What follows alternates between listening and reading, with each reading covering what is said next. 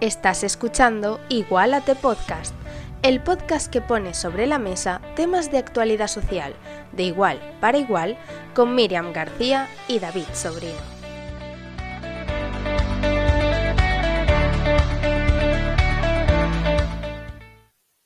Hola a todos y a todas y Hola. bienvenidos a- al segundo episodio de Igualate Podcast. Eh, bueno, tengo aquí a David conmigo. ¿Qué y- tal? y bueno, hoy vamos a hablar de, de un tema especial que está un poco de actualidad, porque en unos días eh, va a ser el día 8 de marzo, el martes concretamente, el Día Internacional de la Mujer. Y hoy vamos a hablar sobre feminismo, pero de una manera un poco especial, porque, cuéntanos Miriam, A ver, también, como también quería aprovechar para decir que os venimos adelantando desde hace semanas en nuestras redes sociales sobre la temática a la que podría girar este episodio. Pero la verdad es que no va a ser hablar puramente del 8M, como ya estamos cansados y bombardeados todos los años de información del 8M, manifestaciones feministas, derechos a las mujeres y todo esto. Queríamos traer algo que no conociera todo el mundo y en nuestro caso escogimos bueno, por una serie de, de Bueno, bueno, bueno. que dimos, acabamos cogiendo un tema que la verdad es que la gente que me conozca va a decir, qué raro ella hablando de Asia. o sea... hablando eh, de Asia, bueno, no, hablando de Corea, o sea, no es Asia, es Corea. bueno, a ver, hemos, hemos escogido al final hablar de Corea y Japón, no solo de Asia. No solo es Asia. La verdad es que yo no me esperaba para nada que este tema llegara tan pronto. En el segundo episodio pensaba que tendría que tirar más de David para que me dejara hablar un poco de Corea aquí con vosotros. Pero bueno, que papá, si estás escuchando esto, ha sido pura casualidad. No, no, no, no estoy todo el día pensando en cosas de asiáticos, como dices tú. Un poquito sí, pero no tanto.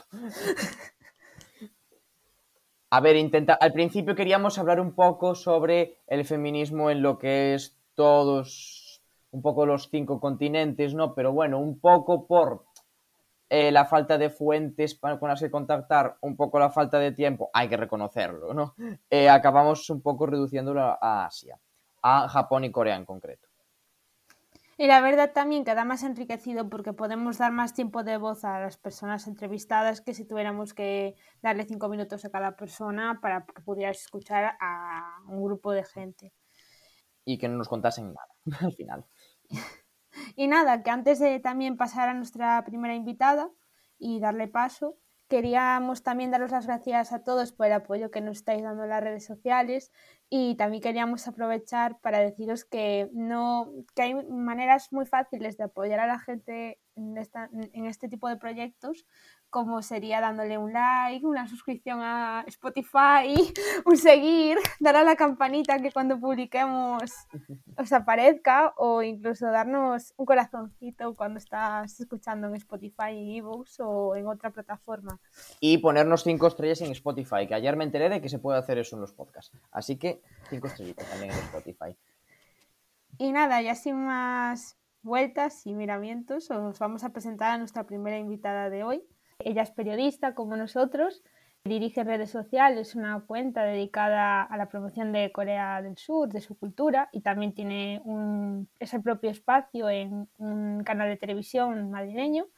Ella es Teresa Novillo y bueno, su programa Corea para principiantes y también está disponible en YouTube. Teresa, bienvenida. Encantada de estar aquí contigo hoy.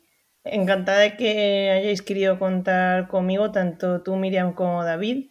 Y bueno, pues espero estar a la altura de, de lo que esperáis. Bueno, pues vamos a empezar un poco hablando, si te parece, sobre estereotipos de género en Corea. Bueno, en Corea hay una estructura patriarcal, como ya sabes, muy, muy grande.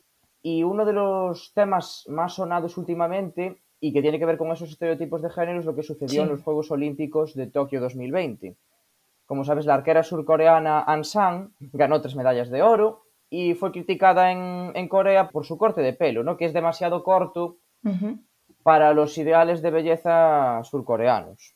Yo como persona amante del deporte y que me he dedicado mucho tiempo al deporte, sí que he visto en muchos viajes que en los viajes que he hecho a Corea que realmente hay muchas chicas que de toda la vida que además hacen deporte, llevan el pelo corto y pues llevan ese look, ¿no?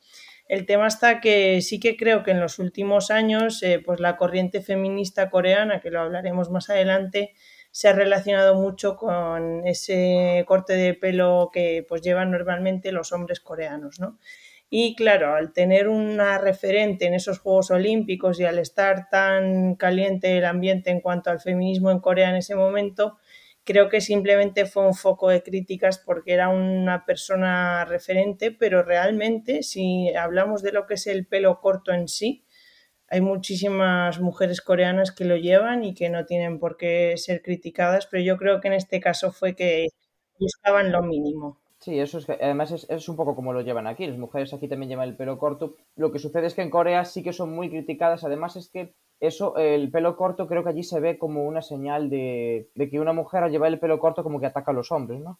Es cierto que pues eh, sí que había, por así decirlo, un grupo feminista un poco más radical, pues ya sabemos que en los últimos años en general en el mundo todo tipo de ideologías y movimientos sociales pues a veces se están radicalizando para cualquier lado y tendencia que se llamaba Megalian y estas mujeres y pues también en lo que hablaremos de, de, escapar del corsé pues dijeron que no querían maquillarse, que querían cortarse el pelo, pues que no querían ser ese estereotipo de la belleza femenina coreana que hay, que es como una muñeca de porcelana y que es muy mona pero que no sabe hacer nada, que es un poco lo que nosotros llamaríamos mujer florero, ¿no?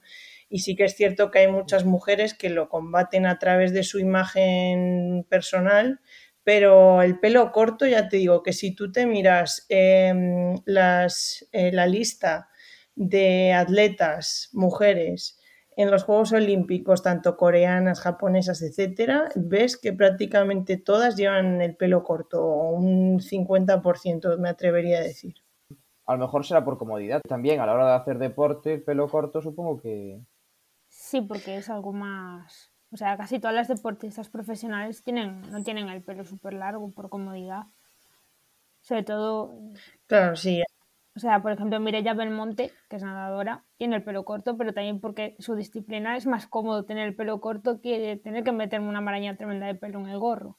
Sí, a ver, en el caso de una arquera a lo mejor no tanto, pero bueno, sí que para el deporte en general. No, a lo mejor sí que influye, no sé. Como no sé, sí que hay un estereotipo en Corea del Sur de la mujer deportista que suele ser eh, tendiente a llevar el pelo corto, porque yo les dije una vez a mis amigas, esto una anécdota en el autobús, dije, anda, mira, estas chicas, este grupo, todas van con el pelo corto. Y la reacción de mis amigas fue decirme, sí, es que seguro que estas están estudiando y a la vez haciendo deporte semiprofesional. Entonces, debe ser que... Yo creo que aquí también tenemos ese ese, ese estereotipo un poco de mujer que hace deporte es una, no es, es una mujer masculinizada que tiene el pelo corto, que hace deporte, como, que, como si el deporte fuese una cosa de hombres, ¿no? Es un poco... Sigue siendo el mismo estereotipo que tienen el resto de sociedades, pero en Corea llevado al extremo. Que vamos, llevado hasta tal extremo, que tú fíjate hasta qué extremo, que le querían quitar las medallas a, a An San, a esta arquera surcoreana. Sí, es que también eh, si analizamos un poquito el caso en concreto, pues ya sabemos que en redes sociales hoy en día todo el mundo va a mirar con lupa cada cosa que hacen los personajes públicos, ¿no? Y en el momento en que esta chica se convirtió en un personaje público, pues miraron qué es que había utilizado. En Corea se crea vocabulario a raíz de todo en este mundo. También influye que en Corea se mira con lupa más que aquí con lo que hace alguien, porque yo lo veo sobre todo en los idols de K-pop. O sea, si uno parece de fiesta bebiendo, ya, ya, se, ya lo linchan, es que lo linchan directamente. Por ejemplo, el caso de, de Chen de EXO, que, que solo tuvo hijos, pues al pobre hombre le cayó odio por todos lados por hacer su vida, pero es como que tienen otra percepción diferente. Aquí te dicen que tu famoso favorito va a ser padre y dices, ay, qué guay. Pero allí es como que le, no sé, lo juzgan de otra manera diferente todo. Eso es, sí, yo... Sí, tienen una cultura de la cancelación más grande que aquí. Exacto. Y yo creo que eso es algo en general asiático de todos los países en los que lo que es el confucianismo se ha extendido, ¿no? Porque es una de las frases que además me lo enseñó mi profesora de coreano porque me la dijo, pero en chino no me la sé porque es originaria china. Es una frase en la que tú tienes como que ser honorable ante todo el mundo, ¿no? Porque si no eres honorable con tus actos no puedes eh, presentarte en público, ¿no? Entonces, pues es ese concepto de la honorabilidad llevado al extremo que nosotros perdimos en el medievo, por así decir no hace tantísimo, pero que hoy en día en España, pues un famoso un día se le fiesta y es noticia una semana y al mes siguiente no se acuerda nadie, básicamente. Pero esta chica, pues sí que en sus redes sociales había utilizado unas palabras típicas que utilizaba el movimiento feminista y entonces hubo gente que dijo, bueno, es que pero vamos a ver, es que eran palabras que existían desde antes que las utilizase y se hiciese propio el movimiento feminista de ello. Y además son palabras que ni siquiera hablan de feminismo, sino que son palabras que se utilizan en el día a día. Es que ya sabéis que allí son muy especiales con todas estas cosas. Sí, y de hecho también queríamos tocar un poco la presión social sobre la que vive la mujer en Corea, porque también se puede percibir sobre todo en las series de televisión surcoreanas que también están ahora mismo llegando a nuestro país, pues la mujer siempre se presenta como perfecta. Muy pocas veces vemos a una actriz gorda o que se salga de, la percepción de belleza, de lo que es belleza para una persona surcoreana. De hecho, tengo aquí traje apuntado eh, los ideales de belleza y es que la mujer tiene que tener la piel pálida, luminosa, un rostro añiñado, cabello largo y brillante, ojos grandes, una nariz fina y un cuerpo muy delgado. Y eso lleva a que Corea del Sur sea una de las capitales de la cirugía plástica en el mundo porque al final a mí me parece súper fuerte que tú si no cumples esos requisitos, tus propios padres te dicen, toma dinero, por graduarte te haces la cirugía y te pones el doble párpado. Y tú dices, pero a ver, no sé, me parece un choque muy grande cultural. Sí, sí que es cierto que el estándar de belleza y la exigencia eh, te diría, eh, comparado con nosotros a nivel tanto masculino como femenino, pero siempre los estándares de belleza a las mujeres se les exige aún más y Corea no es excepción en este caso. Y pues todo lo que has dicho correcto, además muchas veces incluso también les gusta tener menos barbilla porque pues en sus facciones a veces tienen mandíbulas más protuberantes y se hacen cirugías estéticas para reducirla. Eh, aparecen mujeres en esas series de televisión, las cuales siempre suelen ser eh, pues personas que trabajan por debajo del hombre o que necesitan demasiada atención o no saben hacer las cosas por sí solas.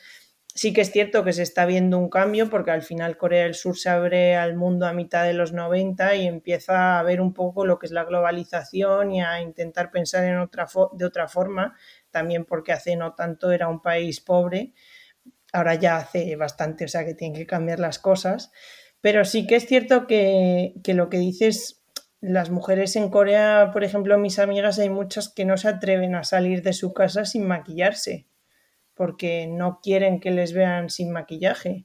O hemos estado alguna vez de viaje con amigos y decían, no, es que si están los chicos delante no me va a quitar el maquillaje, digo que te vas a ir a dormir con el maquillaje puesto. Es que al final ahí sí que existe una presión también incluso en el tema del matrimonio, el tener pareja. Eh, si no tienes pareja pues ya es un poco raro. Hay presión social en general, pues lo que decíamos, para la honorabilidad, para la mujer como tiene que ser, creo que piensan mucho en lo que piensan los demás de ellos y en esto en la mujer afecta muchísimo más. Además que es uno de los países que tiene dentro de los eh, desarrollados económicamente en el Global Gender Gap Report del 2021, que básicamente analiza todo lo que tiene que ver con la mujer y en el ámbito laboral, etcétera. Corea está en el país 102 de 156 en el del año pasado, que lo he buscado para decirlo hoy, y bueno, pues un poco lamentable si nosotros visualizamos, según los estereotipos que nosotros tenemos de la, de la sociedad coreana, si nosotros visualizamos a una mujer coreana, nunca la vamos a visualizar como una mujer gorda. Sin embargo, si visualizamos a un hombre, sí, somos capaces de visualizar a un hombre gordo, un hombre, un hombre coreano gordo. Sin embargo, una mujer coreana gorda no la visualizamos y, yo creo que es por eso, por, los, por esos ideales de belleza impuestos tan tradicionales. Sí, yo creo que de, de, una parte hasta hoy podríamos decir a lo mejor mm, desde 2015-18 hasta hoy empieza a aceptarse un poco más esto, pero sí que hay muchas tiendas en Corea del Sur de ropa las cuales pues no llegan a ciertas tallas o si es una ropa más barata lo llaman talla única, que ya sabemos todo, que, todo lo que pasa con las tallas únicas. Eh, yo, por ejemplo, que soy una mujer alta, allí no puedo encontrar pantalones, aunque bueno, me pasa aquí que me lleguen de tiro, pero allí también hay mujeres altas. La media altura de Corea, tanto en mujeres como en hombres, es igual que en España. Entonces, yo creo que tienen poco en cuenta el pensar en que existen muchos tipos de personas, muchos tipos de cuerpos y especialmente en la moda sí que creo que van por lo menos 30 años por detrás de nosotros, porque a lo mejor cuando nuestros padres eran jóvenes, si había una persona más gordita, no podía entrar a una tienda y comprarse la misma ropa que nosotros hoy en día, gracias al Internet. Es más fácil, pero aún así siguen siendo excluidos en ese tipo de tiendas y de comercios y en general eh, pues hay mucha gordofobia en Corea del Sur. Y luego también un poco todo lo que influye en la industria del entretenimiento y K-pop y los actores en, la apariencia física. Porque, o sea, lo quieras o no, eh, los idols se someten también a operaciones de cirugía y, y diferentes tratamientos para estar impecables. Y al final, un niño de, yo que sé, una niña de 12 años ve eso y al final va a crecer pensando que tiene que ser igual de perfecta que yo que sé, que Jenny, la cantante de Blackpink o, otra chica de otro grupo. Sí que es cierto que yo creo que además especialmente en cuanto a las mujeres, mm, yo me sorprendí cuando fui la primera vez a Corea del Sur. Para mí uno de los choques más grandes fue el ver tantas caras eh, de personas famosas en tantos carteles, ¿no? Tú caminas por las calles de España y pues ves publicidad, puedes ver, pero lo normal es que veas pues a un modelo que han contratado para el anuncio, a veces contratan a personajes famosos, pero no suele ser una mujer que tenga siempre unas mismas características, que todas sean famosas, que todas representen un tipo de, de prototipo de belleza, ¿no? Allí sí que es cierto que las mujeres mm, gordas, por ejemplo, que hay una presentadora muy famosa allí, esa solo hace anuncios comiendo pollo frito. Y a ella la verás comiendo pollo frito, pero a todas estas otras de las que hablábamos, pues las verás todo el rato por la calle o verás todo el rato tiendas de belleza con sus imágenes dentro también, porque las hay cada 10 metros. Y claro, pues eh, la presión social que tú sientes caminando y viendo constantemente pieles perfectas, caras perfectas, que además están súper mega editadas, porque eh, otro tema es también el carnet de identidad. Las mujeres en Corea del Sur y bueno, también los hombres se editan hasta tal punto sus carnes de identidad, la foto del carnet, que yo digo a veces, pues no parece esa misma mujer. Y todo esto es presión social que reciben. Sí, eh, Vamos a pasar ahora a otro tema eh, y es el feminismo en, Corea del Sur. El, feminismo en Corea del Sur como movimiento desde 2018 tiene un nombre y, es el Me Too. Mm, hay, una presencia de una fuerte ola feminista últimamente que lucha, bueno, pues por los derechos de las mujeres, en contra de los abusos sexuales, de la discriminación sexual y de la cosificación de la mujer. Un poco lo que es el feminismo en general, ¿no? Como diría, uno de los motivos que llevó a, al Me Too es que, por ejemplo, eh, es lo que se conoce como la pornografía con cámaras espías en Corea. Aquí, en 2018, decenas de miles de, mujeres tomaron las calles eh, para protestar precisamente contra esto y exigir medidas mucho más severas. En Corea es bastante habitual la filmación de las mujeres con cámaras ocultas en sitios públicos como los baños, lugares de trabajo y luego la difusión de estas imágenes por Internet, es decir, crear pornografía. Y esto fue bastante mediático, incluso muchos idols de K-pop eh, apoyaron la causa en público. Sí, yo la verdad que o sea, me parece muy interesante el movimiento MeToo y se inicia, como todos sabemos, además por su nombre en Estados Unidos. Lo único que eso me da pena porque al final ha hecho falta que ese movimiento se internacionalizara en todo el mundo para que Corea pues intentase mirar un poco hacia el feminismo y comenzase su propio movimiento, que realmente está inspirado, siempre acaban haciendo todo un poco en base a lo que hace Estados Unidos, lo cual que no tiene nada que ver con esto, pero me da un poco de pena. Pero también es un poco que siempre van a la par Estados Unidos por el hecho de que son como una sucursal estadounidense en Asia. Entonces es como que, por ejemplo, ahora las canciones de K-pop las sacan como BTS, todas en inglés, para vender en Estados Unidos.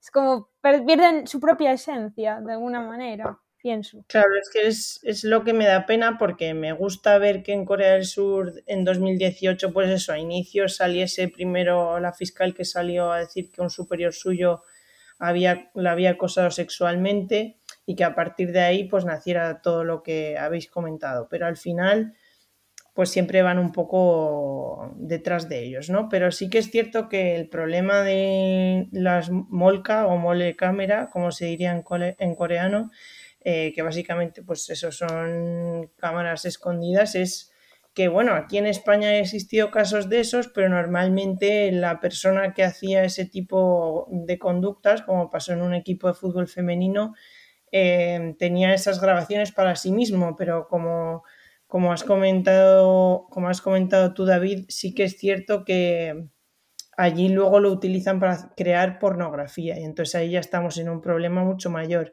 Y es más, allí los, los teléfonos móviles, cuando tú haces una foto, tienen que obligatoriamente sonar, pero hay gente que se descarga aplicaciones que, para que no suenen y entonces hacen la jugarreta, porque allí tú puedes, sí que es cierto que hay veces que lo del tema del acoso sexual allí, pues eh, hay personas que lo utilizan para hacer falsas denuncias, eh, pero no es lo normal. Y además, si existen estas normas es porque ha habido un problema grave, ¿no?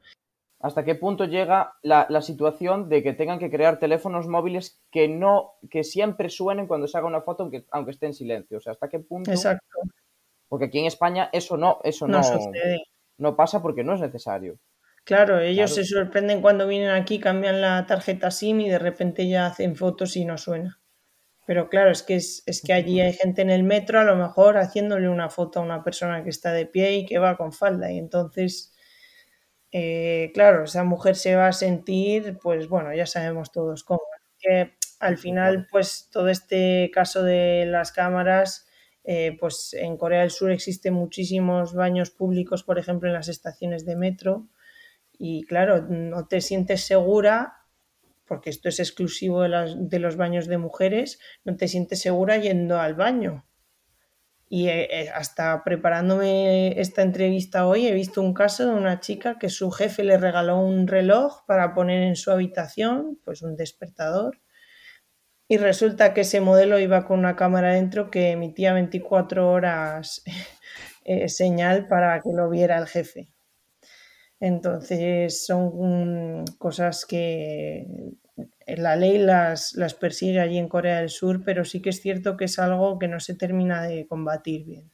Y bueno, también queríamos hablar, a la vez que hemos hablado de los movimientos feministas, de los movimientos en contra del feminismo que existen allí, porque existen y están muy propagados sobre todo en Internet. O sea, es como que las redes sociales son el principal vocero de estas personas y básicamente son hombres que se dedican a entrar, bueno, habrá alguna mujer por el medio súper conservadora, entiendo, pero no voy a decir solo que son los hombres, pero los hombres se dedican básicamente a, a meter un montón de odio diciendo que la mujer ya tiene bastantes libertades, que para qué necesita más, que está todo bien como está, e incluso también en 2021 tengo por aquí anotado una cosa interesante que en diferentes foros empezaron a acusar a las mujeres de ejercer la misandría, que es cuando las mujeres o sea, odian al hombre y lo vetan en plan, tú no puedes existir, te queremos, queremos matarte y cargarte.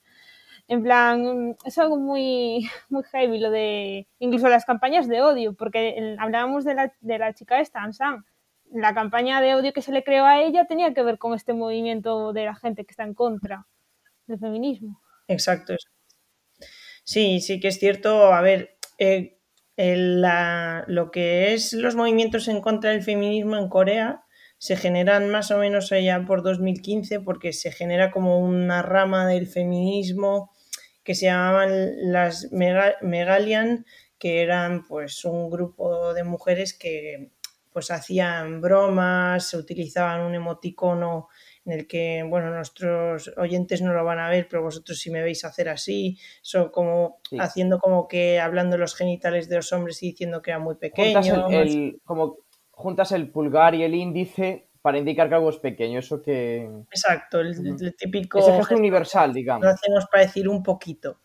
Y entonces pues se generó esa plataforma online y claro, a partir de ahí comienza todo el odio porque esto no puede ser y entonces se genera un foro que se llama ILBE, que yo pues eh, cuando se lo explico a mis amigos aquí en España digo que es un poco el foro coches eh, coreano porque pues ahí se habla de, de todo y están muy radicalizados y sobre todo el problema que se está viendo ahora mismo en Corea del Sur es que eh, los hombres entre 20 y 30 años están más en contra del movimiento feminista que a lo mejor personas de la tercera y cuarta edad.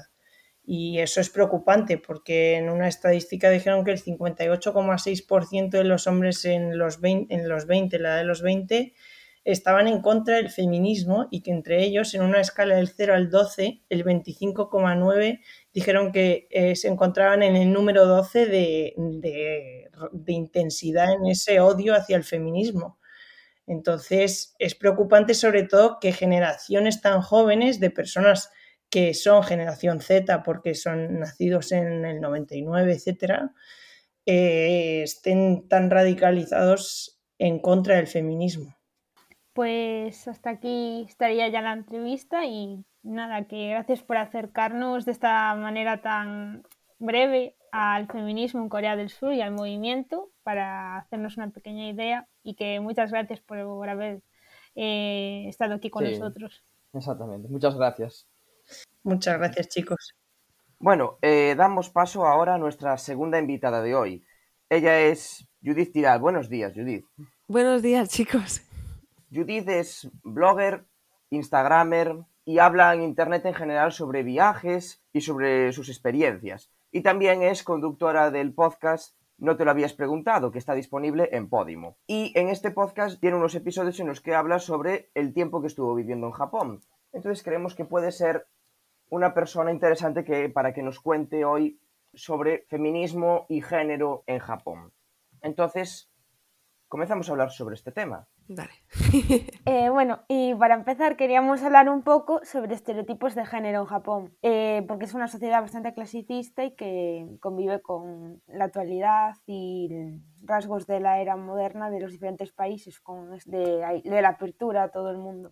A, mí de, Japón, me, sí, pues lo que vosotros decís, me llamó mucho la atención eh, que la mujer está como un poco como delegada a a ese rol mm, de persona débil y frágil, cosificado, ¿no? Entonces eh, se, ve en todo, en absolutamente todo. O sea, todo está ya pensado para que la mujer tenga ese rol, ¿no? Que simplemente luego también como que sea madre a los 21. Es como un poco está como medio pensado Japón para que la mujer sea silenciosa, para que haga su rol de madre y como que no dé problemas. Y luego sobre, sobre lo que habéis comentado es, por ejemplo, yo me acuerdo mucho eh, un día que estaba con Haruka, mi ex. Y estábamos un día que íbamos a pedir pizza y recuerdo muchísimo que me llamó mucho la atención que en, la web de la pizzería ponía pizza para mujeres en una sección en rosa, o sea, como otro en un sitio en el menú, ¿sabéis? Pero como que llamaba mucho la atención porque yo dije, ¿qué es eso? Porque yo no entendía, porque, ¿sabes? Está en rosa con corazones, pizza para mujeres, porque además las webs japonesas son terribles, por mucho que ellos avancen, las webs son como en el 94. Y recuerdo que hicimos clic y yo pensé, pero madre de Dios, ¿qué es esto? ¿Cómo puede ser que, o sea, cómo es posible? Eran eh, pizzas con forma de corazón, eran pizzas rosas, o sea, era como pizzas para mujeres. Yo pensando, ¿qué mujer quiere esto? Nadie, ninguna. Em, y como eso, todo, chicos, todo, absolutamente todo. Todo lo que os podáis imaginar, el packaging de las cosas, eh, sí, sí, una, una locura. Me gustaría ahora hablar un poco sobre la presión social que ejerce Japón sobre la mujer, ¿no? La sociedad japonesa, en realidad. Porque, por ejemplo, En Japón, desde la forma de hablar, sabemos que en el lenguaje hay un código honorífico con muchas numerosas expresiones de respeto.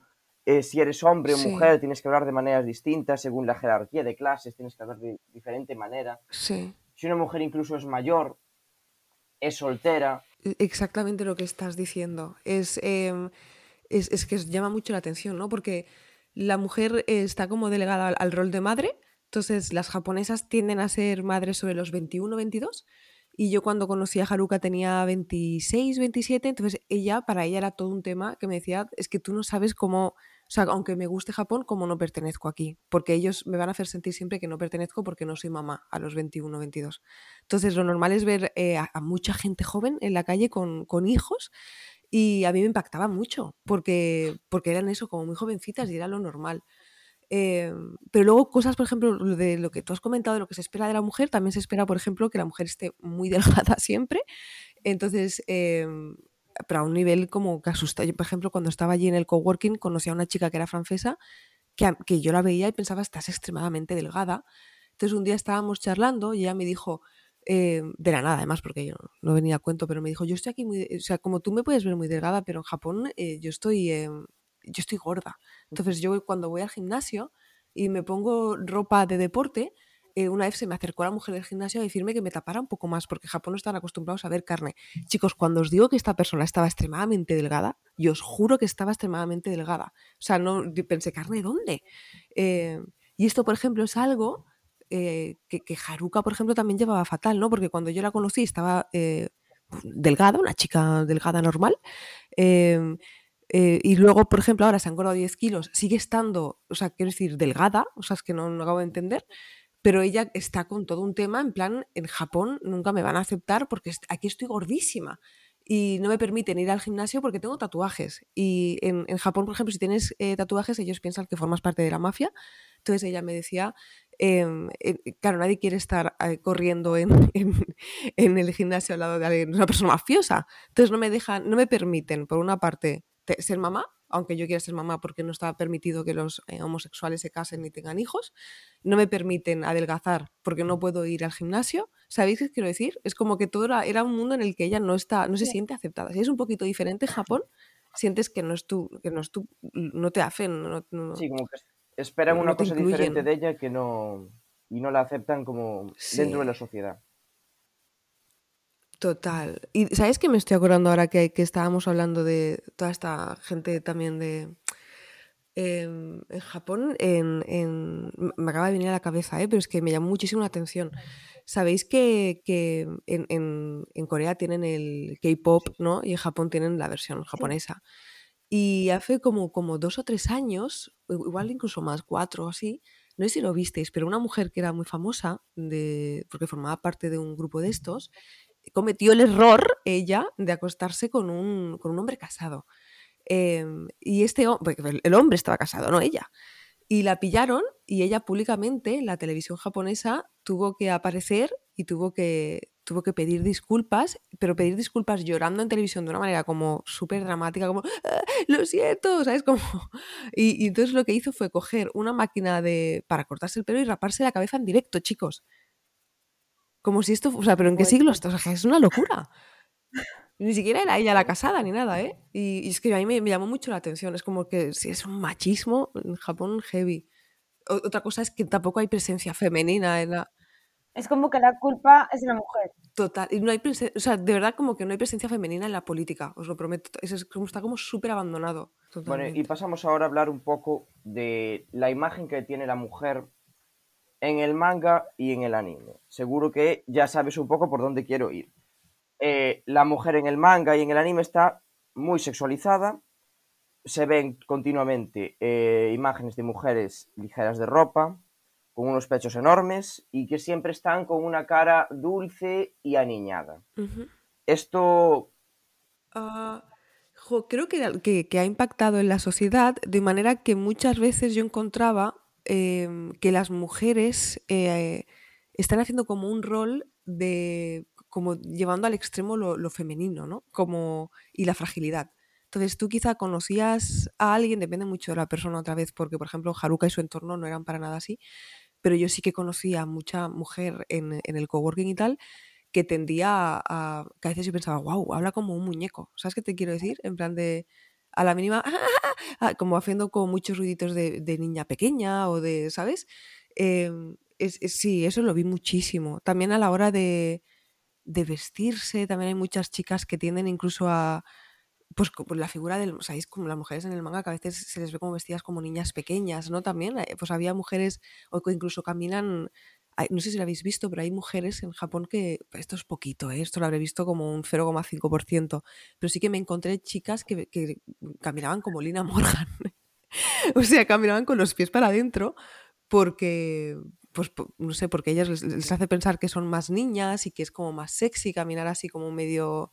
Eh, ¿Sabes? Como incluso llegué a ver en Japón pues eh, chicas que caminaban como que eh, actuaban como que caminaban mal solo para parecer más niñas, ¿sabéis? Em, y, como eso... Sí, es como que esa, esa, imagen, esa imagen que nos transmite el anime eh, acaba calando en la sociedad, ¿no? A lo mejor en, Japón.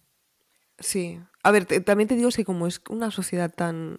Hay tanta gente joven y hay tanta gente en general, ves de todo, ¿eh? O sea que lo mismo te estoy contando esto, pero luego no es lo normal tampoco. Igual es un 5% de la población. Eh, Sí, pero que Pero sí que lo, ves, lo ves, sí. Ah, pero es una cosa que existe allí y, por ejemplo, aquí no existe. Sí, exacto. al final, claro. Exacto. Sí, que aunque sea nicho, sí que lo ves. Sí, sí, muchísimo, sí, sí. Sí, sí. Y así por curiosidad, eh, ¿tú como mujer, cómo te sentiste como mujer extranjera en Japón? Ah, yo creo que, que, lo viví a través de Haruka todo, porque, claro, Haruka no, no se sentía, Haruka ama Japón, pero no se siente reflejada en, la sociedad en, la que, con la que tiene que convivir. Entonces, eh, yo creo que todo el feminismo y tal lo viví con Haruka, pero de una manera como, como coletazos y solo porque lo que yo podía llegar a, entender ¿no? de lo que ella estaba viviendo, porque Haruka sufría. O sea, Haruka en Japón no lo pasaba bien, porque me decía, que hoy me han hecho un comentario en el trabajo porque no soy mamá. Hoy, o sea, es una manera de hacerte sentir todo el rato que no perteneces, ¿sabes? Que no vas a y mm, yo recuerdo justo estar hablando con ella y decirme, es que yo te puedo contar, pero no lo vas a entender, porque no formas parte de esto, ¿sabes? Entonces es como sentir que por mucho que te esfuerces no formas parte. Entonces sí que veía mucho feminismo, pero a través de Haruka, que, que me hacía entender en plan de esto en Japón tiene que cambiar, o fíjate si no quieres ser mamá, cómo te dejan de lado, o, ¿sabes? Es todo a través de Haruka, porque yo tampoco, yo, yo no hablo japonés, entonces no, yo solo lo que podía entender a través de ella siempre. En principio nada, nada más, quedaríamos así. Muchísimas gracias, Judith, por estar hoy aquí con nosotros. Sí, muchas, muchas gracias. No, gracias a vosotros por contar. Muchas gracias por contar conmigo, chicos. Que me habéis hecho sentir muy cómoda. Nada, tú. pues nada, un besito. Que vaya bien con el podcast y todo. Mucha suerte.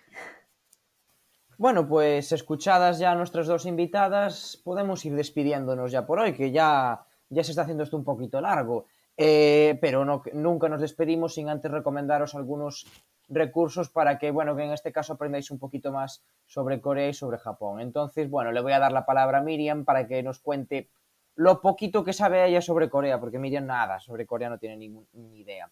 Entonces, a ver qué. No, para nada. A ver, a ver qué investigó. Para nada. Eh, vale, a ver. La primera recomendación que os traigo es una serie que se encuentra en Netflix, que está producida incluso por ellos, porque Netflix cada vez le da más cabida y más voz a la producción audiovisual surcoreana en, sus canales. Entonces, bueno, cada vez produce, bueno, coproduce series con canales de televisión surcoreanos y en este caso eh, está la serie Mine, sus 16 episodios están disponibles en Netflix y no es exactamente una serie muy feminista, propiamente dicha, como puede ser cualquier occidental, pero sí que tiene trazas. Yo podría llegar a compararla, o sea, nos cuenta cuatro historias de cuatro mujeres que pertenecen a una de las familias más poderosas de Corea. Son cuñadas, básicamente, y bueno, cuñadas, hermanas. Y básicamente em, te cuenta la historia de cómo estas mujeres encuentran su propio yo en una sociedad eh, que reprima a la mujer de por sí y para evitar ser mujeres florero. Y Logo, de por sí, hai un asesinato de por medio dunha persona e nadie sabe quen matou a esa persona e...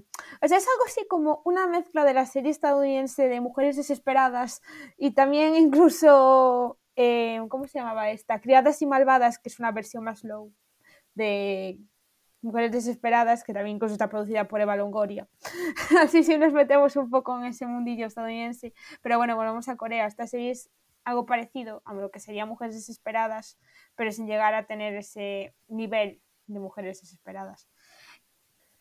Y en cuanto a libros, os traigo el libro de Kim Ji-young, nacida en 1982, que actualmente lo trajo la editorial Planeta, puede ser. Bueno, no, la, la editorial Alfaguara, a España, traducido. Y nos cuenta la historia de esta mujer, Kim Ji-young, que tiene 33 años de edad, y mm, vive con la traba de tener el nombre más popular en el país. Aparte de que el apellido King es como el García de España, o sea, hay miles de King en Corea y miles de mujeres que se llaman Kim Jong, bueno, millones, no miles. Y esta chica vive con, o sea, nos cuenta a través del libro, bueno, la autora más bien, cómo es ser mujer eh, teniendo que, vivir en una sociedad súper machista, eh, cómo son las entrevistas laborales, eh, cómo es ser mujer en ese, en ese mundo laboral, la cosa incluso que las niñas sufren en la escuela, en el trabajo por parte de sus compañeros, jefes, y los bajos salarios con los que tienen que convivir. Junto a esto, también hacen como una especie de reflejo, efecto espejo, como la desigualdad de género que existe en el país. Y bueno, también, es, también he de decir que de este libro hay una adaptación cinematográfica que para los que estéis por Madrid, el día 8, el Centro Cultural Surcoreano, eh, que se encuentra en Madrid, eh, va a proyectar la película a las, 8 y, no, a las 7 y media de la tarde en su salón de actos. Y, y nada, que si estáis por Madrid, podéis pasaros a, a ver la peli. Y, y, ya dejo a David ahora que os presente las eh, cositas sí, sí. que os traemos de Japón. Creo que ya, ya habéis notado todo lo que sabe Miriam sobre Corea. Ahora os voy a contar yo lo poco que sé sobre Japón, pero bueno, algo os puedo contar, ¿no? Primero os voy a traer... También, también, eh, también, también puedes decir que estás un poquito influenciado por servidora. Sí, sí, sí, un poquito sí, un poquito sí. Bueno, yo os traigo sobre Japón, os traigo una novela que está escrita por la escritora japonesa Sayaka Murata, publicado en el año 2019 y se titula La dependienta. Este libro bueno, ha sido reconocido con el prestigioso premio Akutagawa, que, que, le ha aportado un millón de ejemplares vendidos en Japón y se, y se ha traducido a 31 idiomas. Este libro supone una crítica feroz a, a la presión que ejerce la sociedad japonesa en, en, las mujeres que están solteras. De hecho, el libro de lo que trata precisamente es de eso, eh, cuenta la historia de Keiko Furukura, que es una mujer que tiene 36 años y todavía está soltera. Esto en Japón, como ya veis, como ya habéis oído en el podcast. Como nos contó Judith. Sí, como nos contó Judith, es mmm, 36 años y estar soltera está un poco mal visto, ¿no? De hecho, esta mujer, Furukura, nunca ha tenido pareja. Y desde que abandonó a su familia tradicional y se mudó a Tokio, trabaja a tiempo parcial como dependienta en una Konbini, que es un supermercado japonés que está abierto 24 horas, y siempre sintió que no encajaba en la sociedad en la que vivía. Pero bueno, en la tienda encontró un mundo predecible que está gobernado por un manual que dicta a los trabajadores cómo tienen que actuar y qué tienen que decir. Entonces ella ha conseguido eh, esa normalidad que la sociedad le reclama. Y todos quieren ver a, Keiko formar un hogar, seguir un camino tradicional y convencional que la convierta en una adulta, porque claro, para la sociedad japonesa, mientras no esté casada, no tenga pareja, no es una adulta. Y bueno, eso es lo que decíamos, una crítica, una crítica a la sociedad japonesa, con todos los estereotipos que ejercen sobre, sobre lo, que, lo que es para una mujer ser una buena madre y una buena esposa. Bueno, y por otro lado tenemos una película de, de animación japonesa, un anime, eh, que se titula Nausicaa del Valle del Viento. Es, como decía, una película de animación creada... Dirigida por el grandísimo Hayao Miyazaki. sí, por el grandísimo Hayao Miyazaki, lo iba a decir yo, se me adelantó Miriam, en 1984, y está inspirada en una novela gráfica, en un manga. En las películas de este director, normalmente los personajes femeninos y, la presencia de la mujer es bastante destacada y siguen unos roles poco habituales lo que estamos acostumbrados a ver en el mundo del cine y concretamente más en la animación. Estamos acostumbrados a esas comparaciones con Disney o con Pixar, ¿no? En el caso de Disney tenemos pues unos roles femeninos bastante tradicionales y bastante marcados y también un poco es lo que se espera de las películas. Con Miyazaki eh, no sucede esto, por ejemplo tenemos el caso de Chihiro en el que, mm, que es fuerte y que, no, que no tiene ese rol que tiene a lo mejor eh, en el resto de las películas. Hay, eh, aquí hay un prototipo de personaje femenino con unas cualidades muy claras, la valentía, la inteligencia, la fortaleza, como ya decía antes, aunque no sean perfectas, ya que eso todo las haría, bueno, pues muy poco creíbles, ¿no? Eh, también tienen su punto de inocencia, dudas, una bondad, ¿no? Y todo está todo esto está comprendido eh, en las cualidades que en las cualidades de las mujeres de las películas de, Miyazaki. Y Nausicaa, pues es un poco. Sí, es un poco. bueno, como... El arquetipo de todas ellas, ¿no? Te iba, sí, sí. Sí, es que es un poco como que huye del prototipo de princesa Disney que necesita que les venga el, príncipe azul a salvar. O sea, es como que como mucho pone al hombre como mero acompañante de la chica. Y no a la... Una cosa que choca bastante por la cultura japonesa. O sea, choca bastante porque son muy machistas. Claro, ya, ya es una cosa que choca bastante en la cultura occidental, en las películas de la cultura occidental, cuanto más chocará aún en las películas japonesas, ¿no? Y bueno, y con Chihiro tenemos un un ejemplo conocido en todo el mundo, porque es una de las películas más conocidas de, Miyazaki.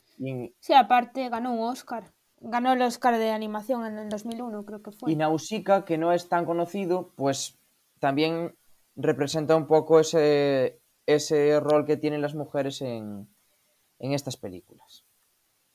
Y bueno, poco más. Bueno, ojito, que estamos aquí desmarcándonos, ojito, que nos estamos desmarcando de Disney, pero el viaje de Chihiro es coproducida con Disney. En ese, en ese momento el estudio Ghibli se alió con Disney. O sea, no es que estemos estachando totalmente Disney, lo quiero reafirmar porque sí que para esa, llevar esa película de Oscar sí que llegaron a meter a Disney, pero tenía la esencia pero bueno, claro, exactamente, no tiene la esencia de Disney, no tiene la esencia de Disney que es a lo que queríamos llegar. Eh, Disney tiene ese prototipo de mujer florero, de mujer florero y de mujer que lo único que la, única función que tiene es satisfacer al hombre, así de claro. Y con, con Chihiro no pasa esto, aunque sí, esté, aunque sí esté coproducida por Disney en este caso. Bueno, y ya con esto finalizamos por hoy, ya nos damos más la chapa. Venga, chao, muchas gracias. Nos vemos en el siguiente episodio y se, seguidnos en redes, darnos like y todo, y todo esto que, que nos hemos cansado de repetiros. Hasta la próxima.